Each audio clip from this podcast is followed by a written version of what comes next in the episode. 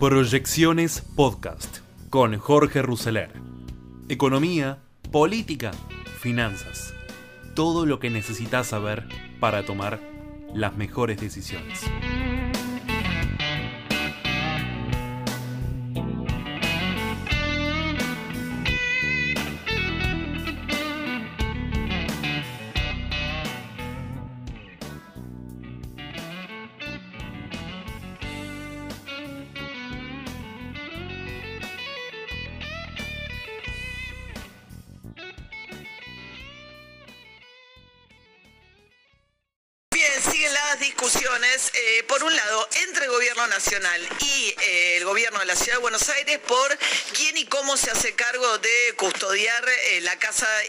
Y el barrio de la Recoleta por las manifestaciones a favor de Cristina Fernández de Kirchner en este caso. Eh, ayer hubo una orden del juez Gallardo, que es un juez que, digamos, uno diría, con una conducta persistente de sacar fallos en contra del gobierno de Augusto Rodríguez, de Augusto, de Horacio Rodríguez Larreta, me salió el hermano, de Horacio Rodríguez Larreta, que eh, lo que dijo es que eh, no puede ser la ciudad de Buenos Aires la que esté a cargo de custodiar ese departamento, sino que tiene que ser la Policía Federal, que depende de Aníbal Fernández, ¿no? Que es el que entró en la discusión ahora Aníbal Fernández.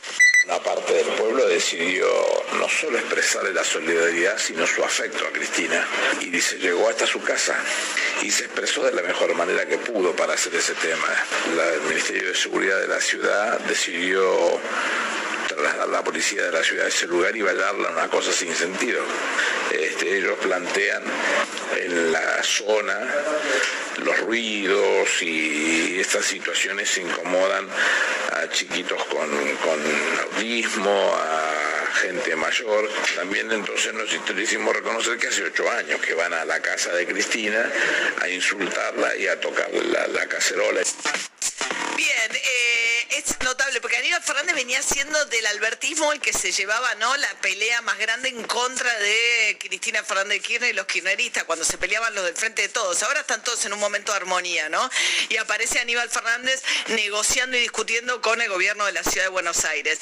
Sigue con mucho fuego cruzado eh, Horacio Rodríguez Larreta, por un lado, porque lo critican de nación, pero también los propios dirigentes del PRO que consideran que se dio demasiado. Por eso salió Marcelo de Alessandro, el ministro de Justicia de Seguridad de la Reta, a defender el operativo. Insisto, apostamos al diálogo. A mí no me va a temblar el pulso para usar la fuerza pública, cuando tenga que hacerlo para recuperar la paz social. Ahora, mi responsabilidad como funcionario es agotar todas las instancias de diálogo antes de la utilización de esta medida. Me quedó muy claro el sábado, no sé si, si la vicepresidente, pero que todo ese sector está generando un escenario de violencia para que pase cualquier cosa, inclusive hechos de sangre, no tengo duda, Eduardo. Bueno, eh, mientras tanto, Andrés El Cuervo Larroque, el ministro de Desarrollo de la provincia de Buenos Aires, pero sobre todo mano derecha de Máximo Kirchner, con la acusación exactamente contraria, acusando a la ciudad de ser la que provoca. Los que montan la provocación permanente y todo este show dantesco son ellos, que, que evidentemente si lo que molesta es el peronismo y, obviamente el amor que tiene el pueblo hacia Cristina, tenemos que ir a esa, esa discusión de fondo. Eh, me parece que es una irresponsabilidad absoluta el planteo de- del ministro de Seguridad de la ciudad.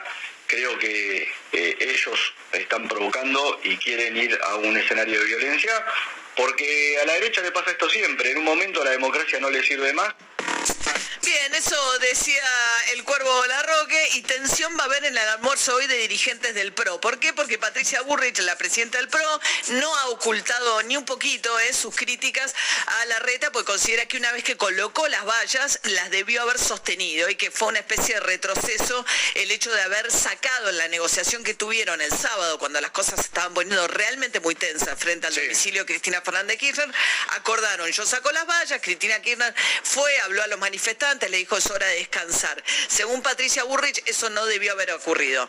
Por eso yo grito y le digo a Horacio, Horacio, si vos vas a poner un operativo, bancalo. ¿Por qué bancarlo? Lo que no quiero es que junto por el cambio la gente empiece a decir, ah, voy a votar a junto por el cambio, pero van a ser tan debiluchos que le va a pasar de nuevo lo mismo, lo van a sacar. Nosotros tenemos...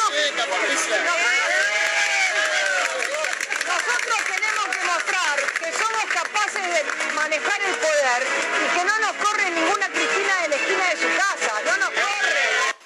Bueno, todo esto lo subió Patricia Burrich a su cuenta de Instagram. Así que imagínense lo que va a ser el almuerzo hoy con la reta y Patricia Bullrich. Como un junco me dejaste o no. Claro, Sí, y aparte, ¿eh? y Mauricio Macri, este almuerzo se va a dar en un restaurante de la Costanera Norte, un restaurante muy, muy conocido que suele eh, ir a almorzar eh, Mauricio Macri, donde tiene un espacio reservado. Hasta ahora Macri no dijo nada, no dijo nada si tenía razón la reta en la negociación o este, Patricia Bullrich en la descalificación del operativo que hizo la reta. Y mientras tanto, eh, Cristina Kirchner dijo, no sea ridículo, jefe de gobierno, así no se demuestra autoridad, con las vallas no demuestra autoridad. Le dieron de un lado y del otro, Le ¿no? pegaron de todos lados, sí. Le pegaron de todos lados. Mientras tanto, el abogado de Cristina Fernández Kirchner, pues todo esto se dispara a partir del pedido del fiscal eh, Luciani de 12 años de prisión para Cristina Kirchner.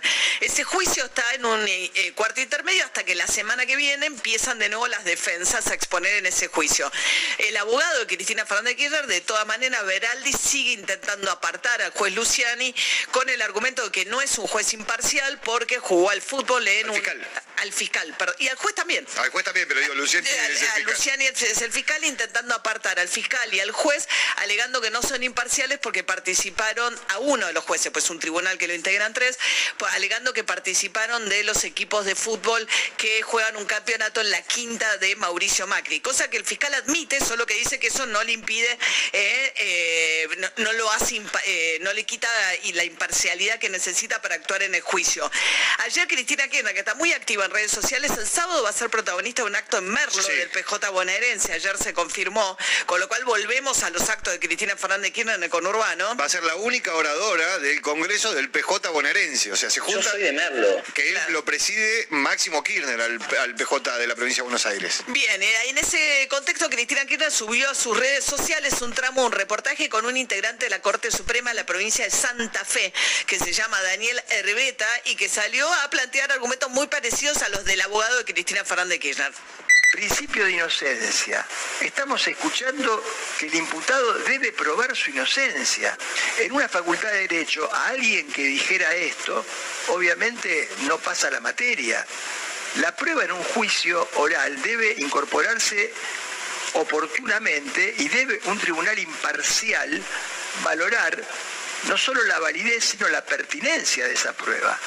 Yo no puedo traer prueba por la ventana en un alegato.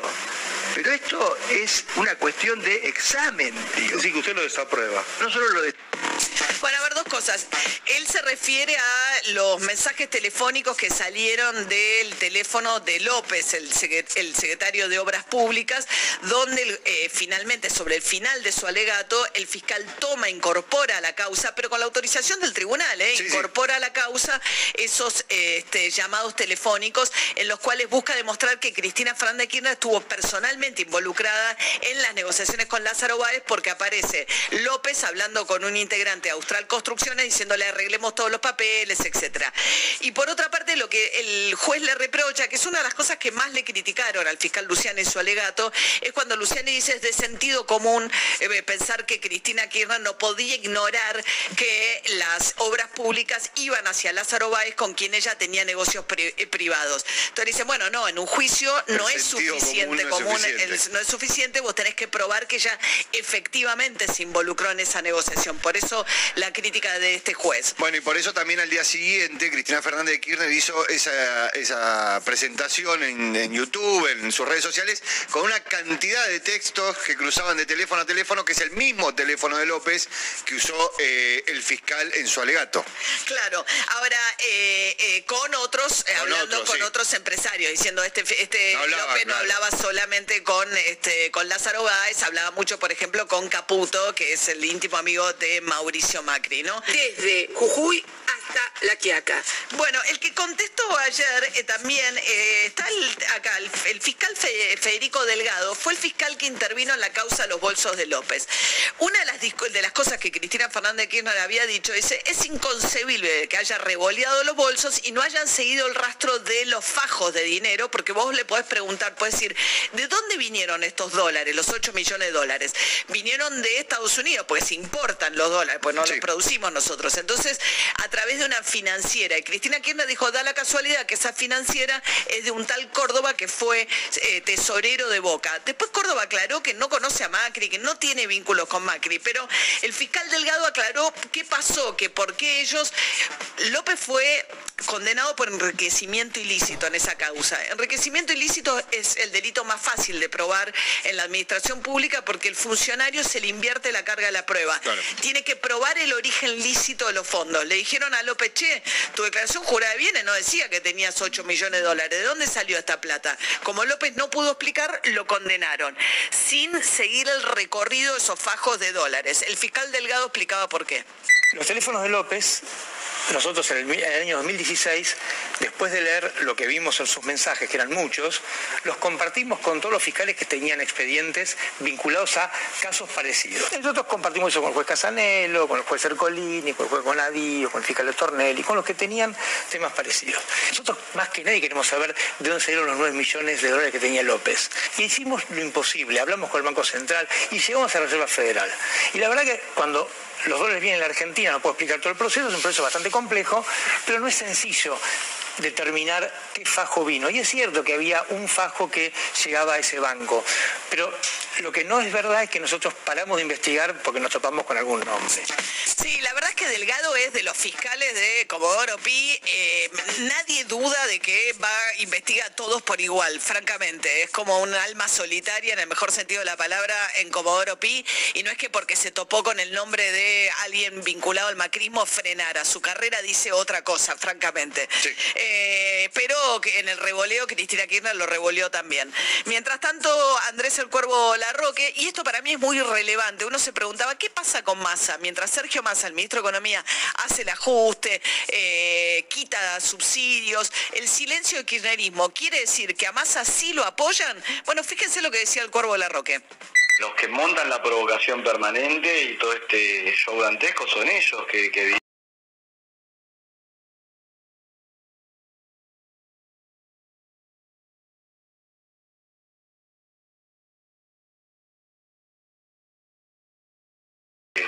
dos años, más de dos años y casi tres años de, gobierno, porque, porque la realidad es que eh, no, no funcionamos bien en ese sentido, lo hemos planteado de, de todas las formas. Bien, ahora parece que el problema no eran las políticas de Martín Guzmán, sino que Martín Guzmán no ejercía como ministro de Economía. Ahora por fin tenemos ministro de Economía, una señal muy importante de respaldo de la Cámpora en este contexto a la gestión de Sergio Massa. Urbana Play. Noticias.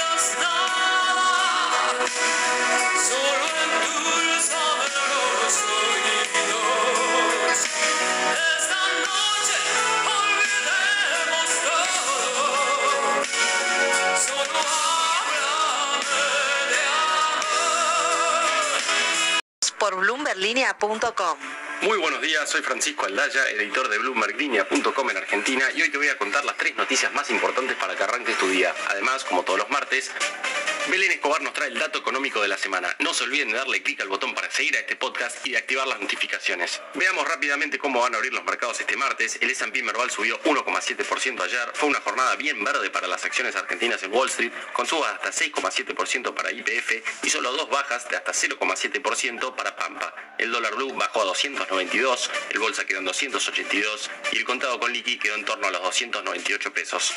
Lo que tenés que saber. 1.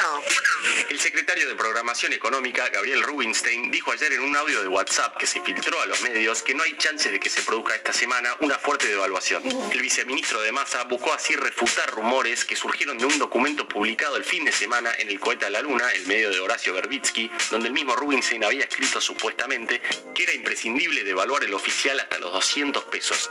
Y el rumor que circuló era que eso se iba a dar este mismo jueves. Pero lo más importante del audio filtrado no fue que lo negara, sino más bien que Rubinstein dijo que esa devaluación no se iba a dar este jueves. ¿Tendremos entonces una fuerte devaluación en los próximos meses cuando y si repuntan las reservas? 2. Los más de 2 mil millones de dólares que exportó el sector minero argentino este año, o más de 4% de las exportaciones totales, están llevando al gobierno a buscar destapar más del potencial que tiene esta industria, sobre todo teniendo en cuenta que vende al exterior casi todo lo que produce y que podría ser un aporte significativo a robustecer las reservas del Banco Central. Fuentes del gobierno confirmaron a Bloomberg Línea que están trabajando en un decreto que habilite a estas empresas a acceder a divisas por hasta 20% de sus exportaciones, en un régimen que tendrá como requisito el desarrollo de proveedores locales y poder consumir maquinaria y productos fabricados en las localidades que operan en las provincias o en el país. El objetivo del gobierno es agregar valor a la producción y dar incentivos para generar en el país una industria post-extractiva. Veremos si sale el decreto esta semana. 3.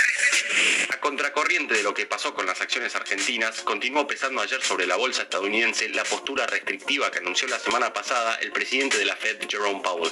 Después de la mayor caída desde mediados de junio el viernes, las ventas continuaron este lunes, con los inversores preparándose para mayores subas en las tasas de interés. En medio de este panorama, el S&P 500 cayó un 0,7%, el Dow Jones un 0,6% y el Nasdaq un 1%. El mercado ahora queda la expectativa de la próxima suba de tasas en septiembre, que podría contribuir a una mayor desaceleración en la economía más grande del mundo. El dato económico. Y ahora, Belén Escobar, contanos cuál es el dato económico de la semana en Argentina. Y esta semana nos toca hablar del dólar, porque mientras el gobierno analiza más medidas para contener la escasez de divisas, los datos oficiales confirman la creciente demanda de moneda extranjera por parte de los argentinos, que claro, como siempre, buscan refugio de esa manera para cubrirse de posibles turbulencias cambiarias. Según los últimos datos reportados por el Banco Central, en julio, un mes marcado por la volatilidad, la incertidumbre y la renuncia de ministros, creció más del 60% la venta del denominado dólar ahorro, que recordemos que se mantiene mucho más barato que las cotizaciones de los mercados paralelos. La creciente demanda encendió entonces las luces de alerta en el equipo económico, que ahora piensa en frenar la sangría de dólares con una nueva restricción destinada, en este caso, a los usuarios que pidieron subsidios en las tarifas de energía. Mientras crece la expectativa respecto de la confirmación de esa medida, en el sector privado coinciden en que se trataría de una iniciativa con impacto marginal en las reservas. Y aseguran además que de concretarse se confirmaría la gravedad de la situación actual en el Banco Central. Y así es que llegamos al dato económico de la semana, que es que de acuerdo con analistas del sector privado, en las reservas una medida de este estilo puede tener un impacto de entre 200 y 400 millones de dólares nada más. Por lo que restringir el dólar oficial a quienes pidieron subsidio en las tarifas de energía representaría más una señal que un efecto macroeconómico relevante. La frase del día.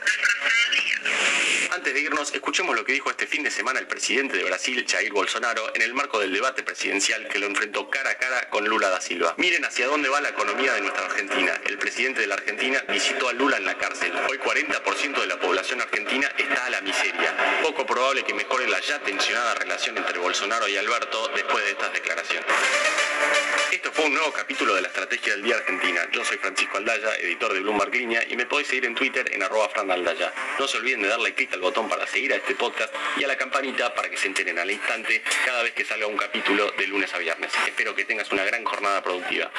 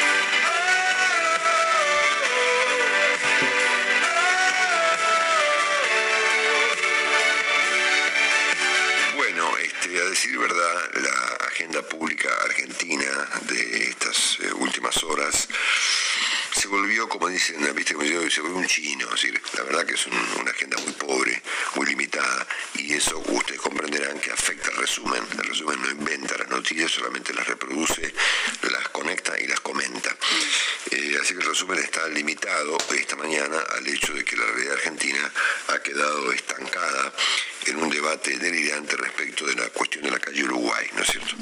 Eh, Así que, bueno, resumiremos el estado de cosas, ¿no es cierto? Saben ustedes que ayer han vuelto las marchas, eh, luego de una suerte de armisticio que había ocurrido en las últimas horas entre la Ciudad de Buenos Aires y, las, este, y los militantes kirchneristas.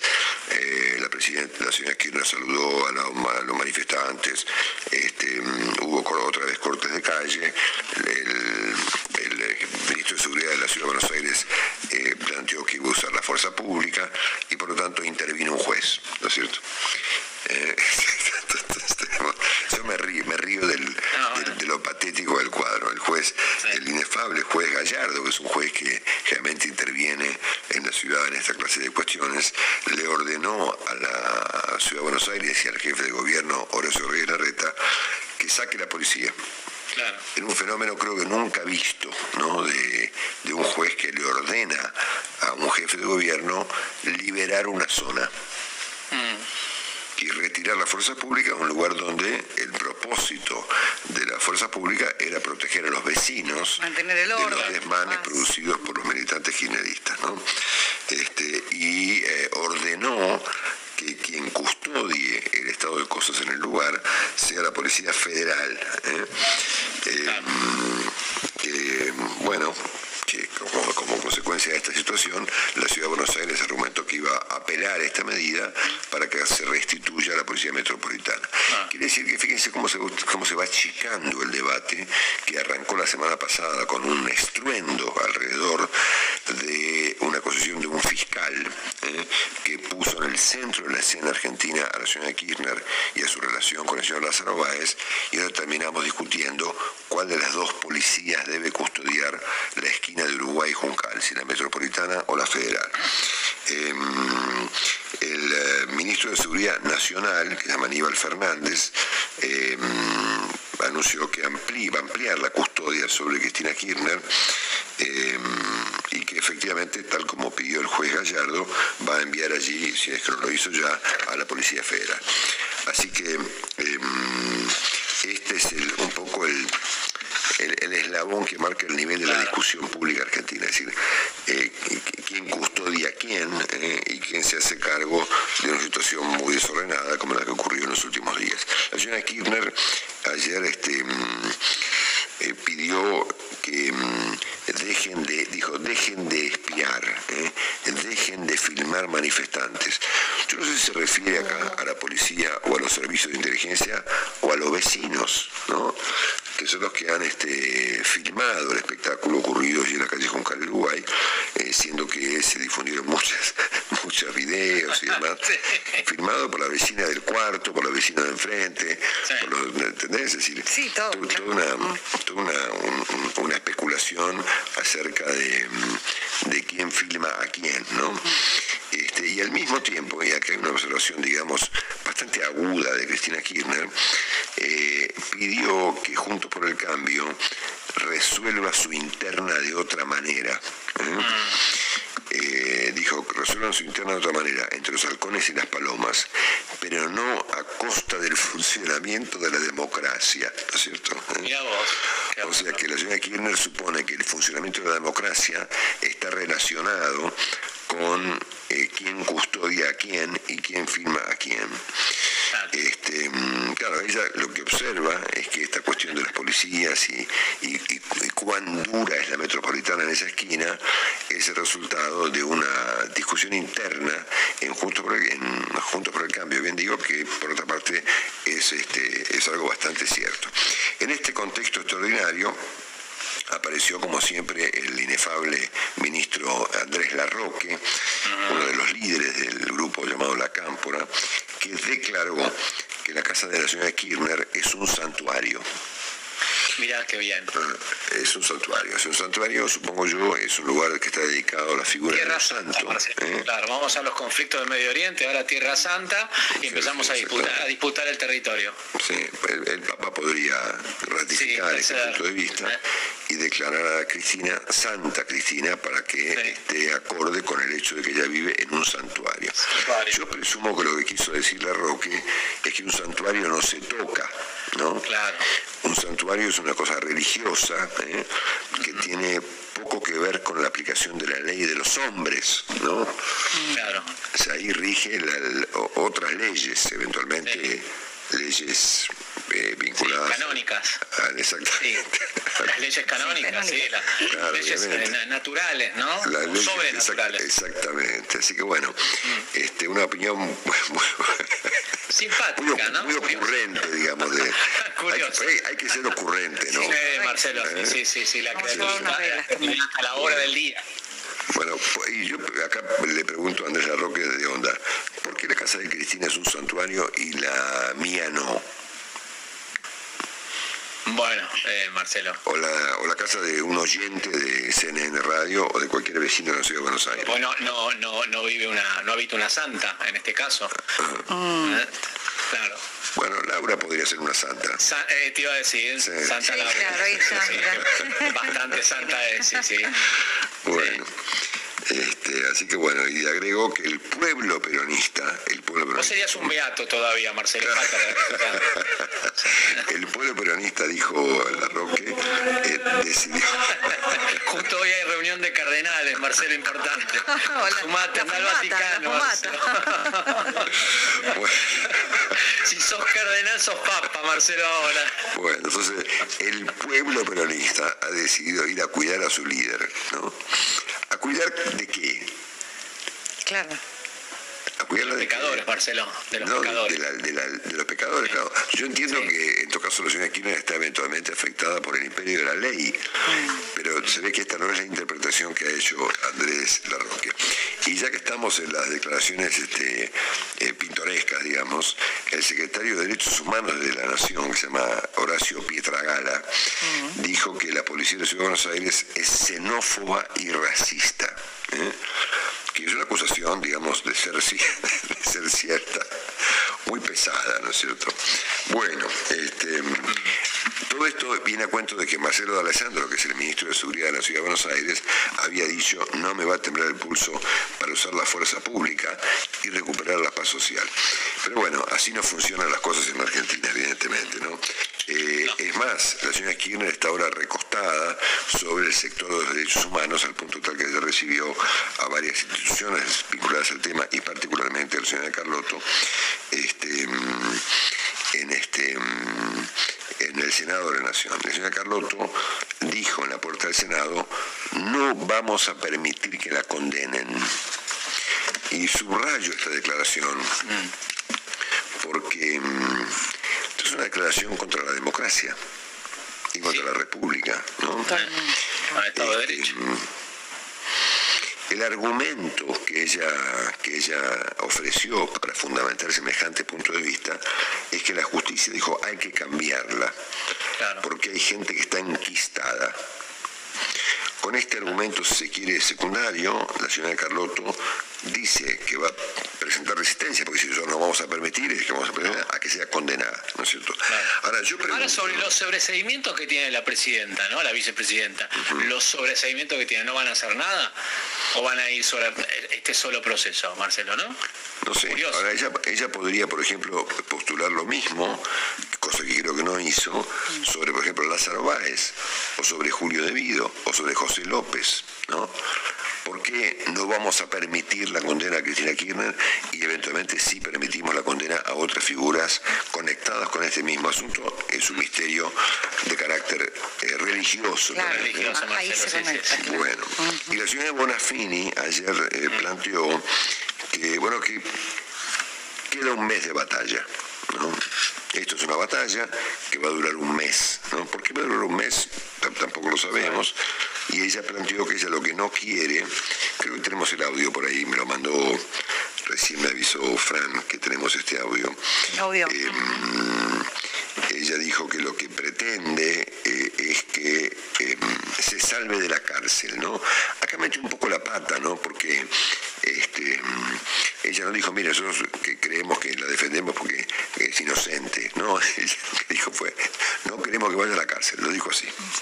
No es que la defienden porque sí, ni, ni porque son violentos, como dice. Lo de la reta, pobre, él quiere ser más más hijo de buena madre que todo, ¿viste? Más que la Bullrich. Y entonces quiere mostrar que él es el peor de todos, que nos va a cagar a palos y no pudo. Le ganamos la batalla, le sacamos las rejas, hicimos lo que había que hacer, se la cuida a Cristina como corresponde, la Cristina recibió el amor de su pueblo, que es lo que hace falta. Ya tenemos todo un mes de batalla, todos somos Cristina. Hay dos cosas. Algunos dicen todos con Cristina, porque son los que quieren que Cristina se vuelva a presentar. Yo lo que quiero es que se salve de la, de la cárcel, de la condena, que me parece una cosa terrible, injusta, espantosa. Bueno, y acá llega una de las declaraciones más extraordinarias de esta, de esta secuencia que yo estoy presentando, que pertenece a una senadora del Frente de Todos que se llama Juliana Di Tulio, ¿no? Sí. Nosotros hemos sostenido en muchas oportunidades en este resumen y en muchos comentarios en esta radio, en la anterior y también en la anterior y, y- y muchas veces, que no hay nada más interesante que una batalla imaginaria, ¿no? Claro. Algo así como quijotesco, ¿no? claro. Viste el Quijote que peleaba eh, contra los molinos de viento, es decir, es, es- es, este, yo, yo tengo cierta simpatía, digamos, a las batallas quijotecas, porque son muy eh, poéticas, ¿no es cierto? La senadora Di Tulio supone que acá hay muertos. ¿Cómo hacemos para explicarle que eso no está pasando? Es inútil, digamos. Yo diría, de- dejémosla que crea eso, ¿no es cierto? Claro. Y que en todo caso promueva una defensa imaginaria a un ataque imaginario. Escuchamos su, su comentario de ayer. Eh, Juliana Di Tulio, ahí la tenemos. Ahí está, ahí está, lo vamos a poner enseguida. ¿eh? Los muertos los ponemos nosotros, porque los que nos matan son ellos, ¿no? Bueno, ponele, ¿no? Excepto que nosotros estemos desinformados, ¿eh? Eh, yo procuro no estarlo, digamos, y que CNN Radio y otros medios de la Argentina no hayan advertido. Yo no vi ningún muerto acá. No, no hay. Espero que no haya. No, no, por el momento no ha ocurrido ni, ningún, ningún muerto ni ningún asesino, ¿no? O eso no, está, no estaría ocurriendo eso. Lo que hay es un conjunto de disparates y de marchas ridículas y de comentarios extravagantes. Pero no, no estamos en guerra, ¿no? Entonces es muy interesante cómo el peronismo siempre, el kirchnerismo en particular, imagina eh, batallas contra cosas que no ocurren, ¿no? Que es mucho más interesante que dar las batallas contra cosas que sí ocurren, ¿no? Por ejemplo, contra la inflación, que es muy complicado. Pero dar esta batalla contra los molinos de viento, bueno, debe ser redituable, supongo yo, ¿no? Nosotros también vamos a presentar una, alguna batalla contra alguien, ¿no? Alguien que no nos hizo nada, pero no importa. ¿O no, Romy? ¿Eh? la ¿O que no va. nos merecemos Esa es la que va. una batalla épica? Cuando tengan lo de Editura y Vicemé que lo ponemos en el aire. Bueno, en este contexto, Bueno, hoy... por ejemplo, contra Pepe Gil Vidal. Vamos a pelearnos contra Pepe Gil Vidal. Ahí está, No, pero. Pepe no Pepe... Permanentemente. Permanentemente, sí. Bien, sí, dilo, sí. perfectamente. Sí, Hoy le declaramos la guerra. Escuchamos a la diputada Di Tulio. A la senadora Di Tulio, perdón. Gloria, se lo aclara sol. Eh, nada, pero Alessandro sabe perfectamente que los muertos siempre los ponemos nosotros porque ellos son los que nos matan. Bueno, ponele, qué sé yo. Sí. El único, perdón Marcelo, el único que trajo a colación lamentablemente un muerto fue el presidente de la Nación, Alberto Fernández, a, este, esta situación tan confusa, ¿eh? es una víctima, me parece, ¿no? Sin duda. Bueno, hoy a las 6 de la tarde, ahí en la calle Mateu, eh, el Consejo Nacional del Partido Justicialista se reunirá para, estoy leyendo Infobae, para articular acciones a favor de la señora de Kirchner, ¿no es cierto? ¿Qué acciones puede articular un partido político contra la justicia de una nación? No tengo la menor idea. Pero de hecho va a ocurrir esto hoy en un lugar que fue en su momento insultado por la señora de Kirchner. Pero bueno, viste cómo son las cosas. La gente es flexible, ¿no es cierto? Si va a estar ahí Alberto Fernández o no, no lo sabemos. Este, por el momento leo mañana en Clarín que Alberto Fernández se corre del conflicto con Cristina y privilegia su agenda paralela, lo cual sería muy interesante en el caso de que tenga una agenda paralela, porque tampoco vemos que el presidente esté involucrado en nada importante, ¿no es cierto? Y después, lo vemos, esto más, tarde va a haber un acto en Merlo, donde la protagonista va a ser la señora de Kirchner dentro de unos, dentro de unos días. ¿eh? Bueno, y aquí para terminar este este repaso, digamos, porque finalmente esta es la agenda pública del país. Eh, ayer la doctora Carrió respaldó el cuestionado accionar del jefe de gobierno Rodríguez Larreta, cuestionado por los propios integrantes de, eh, de su coalición Juntos por el Cambio, luego por supuesto el cuestionamiento que le ha hecho el, el kirchnerismo.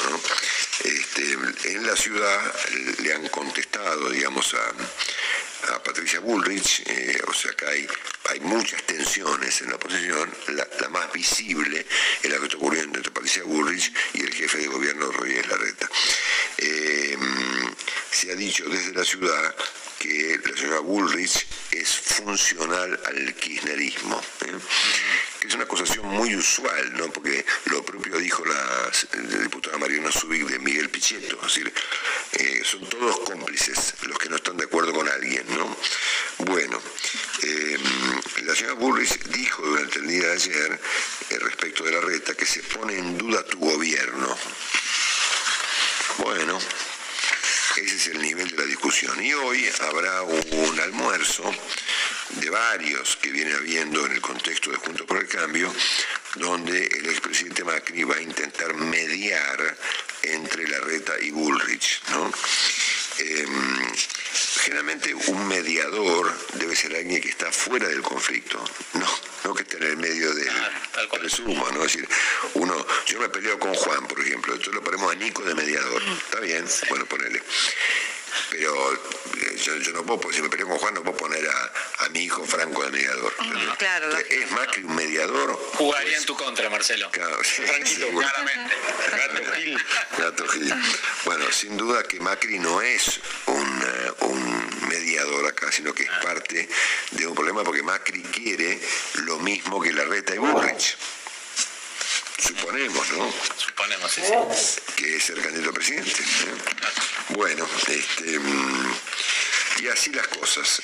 Este, mm, en este contexto, y para cerrar, ayer hubo un- una determinación judicial de una sala de la Cámara de Casación Federal, de la Cámara, perdón, la Cámara Federal de Casación, revocando el sobreseimiento de unos cuantos tipos involucrados con Lázaro Báez en el lavado de dinero, ¿no es cierto?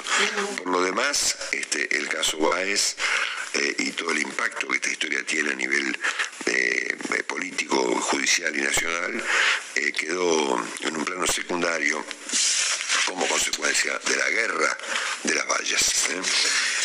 ¿eh? Sí, señor, sí, señor. Muchísimas gracias, muchísimas gracias, Marcelo. Efectivamente, está terminando agosto, eso es una certeza. Empieza el último cuatrimestre. Hay gente que se ha hecho su agosto, hay que decirlo, porque la verdad que lo que estamos viendo, por lo menos en los mercados locales, es al dólar quieto. Se ha consolidado una primaverita financiera de la que hemos hablado en las últimas semanas, sobre todo en el sector de las acciones argentinas, que en el mes de agosto prácticamente han subido 15% en dólares. Fue más negocio apostar en todo caso a empresas que pudieran beneficiarse con o los aumentos eventualmente de tarifas o sobre todo la expectativa de una devaluación que por ahora no, no está llegando, por lo menos en los términos que el mercado la, está esperando. ¿no? Y en ese sentido hay que decir también que eh, el viceministro de Economía, Gabriel Rubinstein, podemos decir que ha ingresado, como tantos funcionarios del área económica en la historia económica argentina, eh, ha ingresado Rubinstein en el hall de la fama, ¿verdad? Porque hemos visto muchas veces, Marcelo, eh, funcionarios económicos que nieguen una devaluación, es un clásico, no hay ningún funcionario va a decir mañana se devalúa, por supuesto, hemos visto permanentemente ese tipo de, de declaraciones. Lo que nunca habíamos visto es, eh, digamos, un funcionario que diga, bueno, no vamos a devaluar por lo menos este jueves, ¿no? Esto la verdad es una novedad que eh, casi 35, 40 años de hacer periodismo económico, querido Marcelo, yo nunca escuché una cosa similar. Ayer se viralizó, por supuesto. Por ahí, el juez que Ayer se viralizó el, el audio de que Gabriel Rubinstein le mandó a un grupo de economistas justamente para negar esta decisión. Podemos escuchar, aunque sea la primera parte. Pero por supuesto. Sobre por todo supuesto. porque, insisto, aparece esta novedad. ¿viste? Hemos escuchado el que apuesta al dólar pierde. Les este, hablé con el corazón, me contestaron con el bolsillo. Vamos a vender todos los dólares que sea necesario. Hemos escuchado, en fin, me quiero ir. Hemos escuchado de todo de ministros de Economía. Ahora, les aseguro 100% que no va a haber una devaluación. Por lo menos no este jueves. Eso, la verdad, que nunca lo habíamos escuchado. Vale la pena ponerlo al aire. A ver. Dale, crack. Le mando esto que salió de Darío, que puede ser que luce razonable en función de cosas que están apareciendo en Twitter, de que el juego es una devaluación por algo que podría haber pensado yo. Les, les aseguro 100% que no va a haber devaluación, por lo menos no este jueves. Por lo menos no este jueves, está muy bien. Bueno, sincero ahí, eso. ¿eh? este, del el querido Gabriel Rubinstein, pero bueno, la verdad que el mercado le creyó. De hecho, ayer se mantuvieron quietos, incluso un poquito para abajo el dólar financiero, que es el que a mí me parece que hay que seguir siempre. El dólar bolsa ayer operó en torno de 281 pesos, el contado con liquidación 291, lo habíamos visto arriba de 300 prácticamente la semana pasada, y el dólar en la calle allí 292 pesos. La realidad, Marcelo, que se ha consolidado, como te digo, una primaverita financiera, sobre todo con los bonos argentinos y con las acciones argentinas. Ayer el gobierno finalmente captó unos 300 mil millones de pesos con el festival de bonos, por supuesto, de corto plazo, bonos que vencen eh, dentro de dos, tres meses, el más largo recién para el año que viene, eh, antes obviamente de las pasos, si es que hay paso el año que viene, pero bueno, se están convalidando tasas de interés en esta nueva nominalidad, una inflación al 100% prácticamente anual y tasas de interés que están ya superando eh, para, digamos, los sectores financieros profesionales. Ayer los bonos prácticamente estaban rindiendo 6% de tasa de interés eh, mensual, ¿verdad? Y si el dólar está quieto, y bueno, la verdad que hay una bicicleta financiera, hay un carry trade de corto plazo eh, que le está dando algún margen eventualmente al equipo económico para ir a Washington ahora en septiembre. Se espera que va a haber algún aval del Fondo Monetario al, al plan de Sergio Massa, en tanto y en cuanto Sergio Massa está prometiendo casi eh, sobre una Biblia que va a cumplir el, el déficit de dos y medio pactado en su momento con Martín Guzmán e incluso están prometiendo que el presupuesto 2023, que será un dibujo como son todos los presupuestos, pero que en todo caso va a incluir eh, también el número del acuerdo con el Fondo Monetario. Con lo cual, Marcelo, por ese lado estamos viendo un escenario de, dólar quieto, el mercado un poco al margen de todo el ruido político, de todo el ruido institucional. Por supuesto, sigue la brecha, ¿no? Sigue la brecha cambiaria, eh, el dólar oficial 140, 145, el dólar mm, financiero libre cerca de los 300 pesos. Eh, y bueno, y hay cada vez más importadores, cada vez más empresas que definitivamente tienen que ir al contado con liquidación para poder reponer mercadería, para poder importar, para seguir funcionando, con lo cual, digamos, esa presión sobre el dólar financiero eh, parecería que no, que no va a ceder y mucho menos con un escenario de inflación como el que comentábamos ayer, que hoy ya está en la tapa de los diarios, de prácticamente 6-7% para este mes eh, que acaba de terminar, ¿no? Para este mes de agosto, con una perspectiva en septiembre y también de un piso inflacionario en el orden del, del 6%. Eso no impide, obviamente, cerrar la brecha. Um, eso es lo que genera, por supuesto, esta tensión eh, con el tipo de cambio. Está claro que el gobierno no puede devaluar. Prometen ahora para septiembre un menú de dólar a la carta. Dicen que van a mejorar un poquito el dólar soja. Um, el sector vitivinícola pide el dólar Malbec. ¿eh? Así que nos sumamos, obviamente, a los amigos bodegueros a ver si consiguen el dólar Malbec. Están los mineros también que están pidiendo el dólar minero. Bueno, todo el mundo está pidiendo algún grado de beneficio impositivo para que haya una especie de devaluación sin devaluar, ¿no?